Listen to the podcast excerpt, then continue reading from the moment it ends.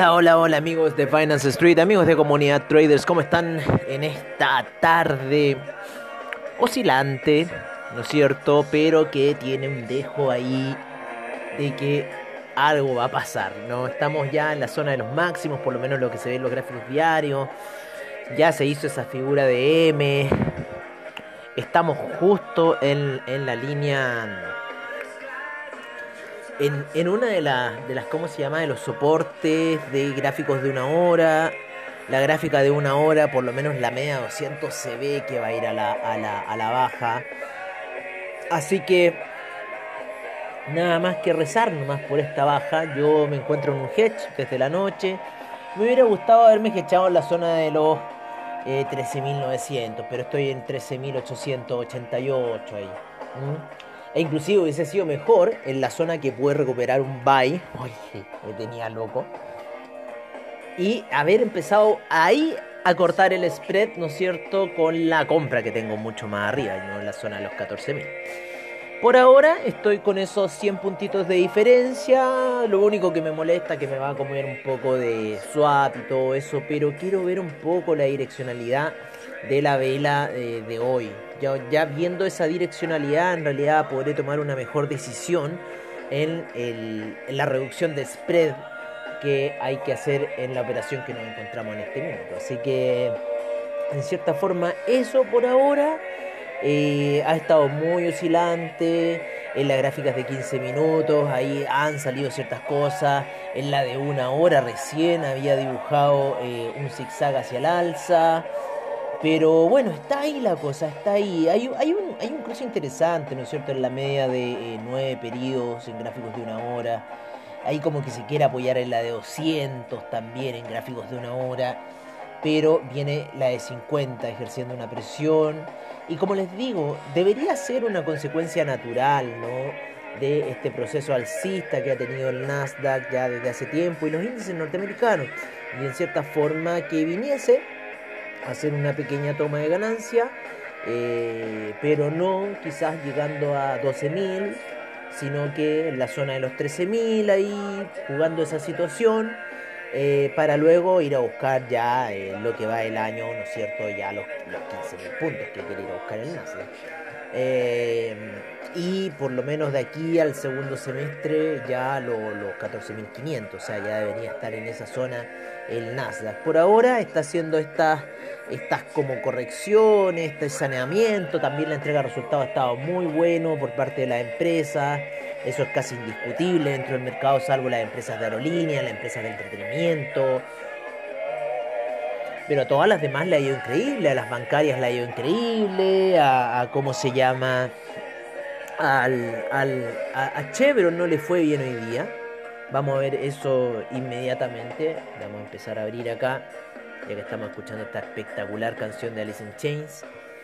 Entonces vamos a ver por Investing.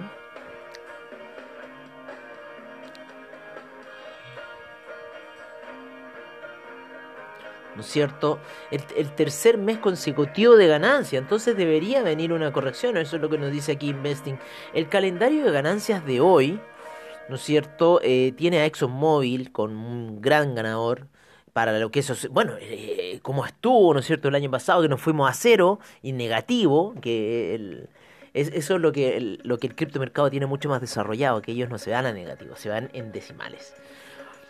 Em, Chevron, ¿no es cierto? También le fue bastante bien el día de hoy. Eh, y bueno, la otra es Clorox, ¿no es cierto? También una, no muy importante, pero está aquí. Hoy día fue como bastante Dow Jones, ¿no? Así que así está un poco la cosa, bastante oscilante. Ahí como les digo, las medias móviles están muy laterales. Estamos con una compra alta de la, de ayer. Y, haciendo un hedge justo en esta zona de, soporte de ese canal de, una hora. Pero como les digo, creo que esto ya, por lo menos lo que nos indicó esa vela daily ayer, y vamos a ver cómo cierra esta vela daily de hoy, para ver si esto se vuelve un... Em, un ¿cómo se llama? Esta, esta caída, Shooting Star, tiene, tiene un nombre técnico, son, hace tres dojis aproximadamente y ¡pum! viene, viene esa, esa cambio de tendencia por parte del mercado. Así que bueno, vamos a ver qué sucede, vamos a ver cuál, cuál va a ser un poco la situación para el mercado. Por ahora eh, nos vamos a ir un poco a lo que está pasando eh, de forma numérica, ¿no es cierto? En los major índices. Vamos a ver cómo estuvo un poco el mercado en Asia, que ya nos, nos volvemos a encontrar allá por el día domingo nuevamente con Asia en donde el Nikkei retrocedió 0,83%, el índice australiano 0,80% negativo, el neozelandés avanzó un 0.06%, el Shanghai cayó menos 0.81%, el Shenzhen menos 0.18%, el China 50 menos 0.95%, el Hang Seng se mató ayer menos 2.14%, el Kospi Taiwan Weighted subió un 0.08%, el Kospi un menos 0,83% el día de ayer y el Nifty un menos 1,77%. Así que bastante rojo ya fue un poco la situación. En los mercados norteamericanos a esta hora del día encontramos con un Dow Jones retrocediendo menos 0,62%, el S&P menos 0,53%, el Nasdaq menos 0,40%, ahí luchando, el Russell 2000 menos 0,94%. Así que vamos a ver cómo va a ser la situación para el día de hoy de los mercados. Em, como les digo, mi, visión sigue siendo un poco más bajista. Quizás pueda hacer unos movimientos raros. Si se escapa, bueno, estamos jugando en esa zona, ¿no es cierto? 13.900 casi y los 14.000. Eh, yo por ahora ya después del día de ayer, que fue bastante adrenalínico para mí, yo en realidad con este hedge, se lo juro que me quedo mucho más tranquilo que ayer. O sea, Ayer estuvo en un minuto así que tuve que me tiré por la ventana, así. Pero claro, es la sobreexposición que nosotros de repente hacemos. Pero siempre cuando hacemos esa sobreexposición nos pillan un poco estos otros movimientos que queda uno en hedge y eh, bueno, no sabe quién en realidad qué, qué, cuál sería el movimiento. Oye, eh, bueno, así está un poco el mercado. El VIX un 4% de alza, ¿no es cierto? El, el Bovespa cayendo menos 0,37%. El IPC de México menos 1.40% a esta hora de la mañana. Vamos a ver cómo están los otros índices latinoamericanos. El Merval cayendo un 1.03%. El índice peruano subiendo 0.56, yo creo un poco por la tensión política que hay.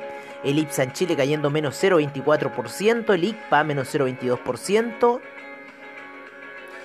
Eh, y así, como les decíamos, hasta hace poco como estaba un poco la situación a nivel internacional. Em, sigamos por Europa, ¿no es cierto? En donde el DAX cae menos 0,12%, el FTSE inglés avanza 0,12%, el CAC menos 0,53%, el Eurostock 50 menos 0,55%, el IBEX menos 0,09%, se está agarrando bastante fuerte el IBEX. El índice de Milán un menos 0,56%, el índice suizo un menos 0,43%, el índice austríaco menos 1,09% a esta hora ya de la mañana, donde estamos en el brunch. Yo ya estoy con mi cristal cero. Oh, increíble. El Aita es una maravilla. Eh, como diría el, profesor Clocker, una maravilla. Oye, una maravilla. Vamos a ir a ver cómo está. Eh, el petróleo. El petróleo está cayendo muy fuerte, un menos 2.35% el día de hoy. Está un poco sintiéndose esta situación de los mercados. Eh, en 63,47, todavía está sobre los 60, así que está bastante bien el, el BTI. El Brent en 67,21 con un menos 1.97%. El gas natural eh, un 0.89% a esta hora de la mañana. Eh, la gasolina menos 1.73%. El petróleo para calefacción menos 2.15% el etanol sin variaciones, la nafta 0,15%, el propano 0,12%, el uranio 0,34%, el mercado del oro menos 0,23%, la plata menos 0,74%, el platino 0,21%, la soya 0,71% de alza para el día de hoy. El trigo, menos 0,81%. El jugo de naranja, 0,65%. El café vuelve a avanzar fuerte, 1,77%. En la zona de 140, 143,90 se encuentra el café.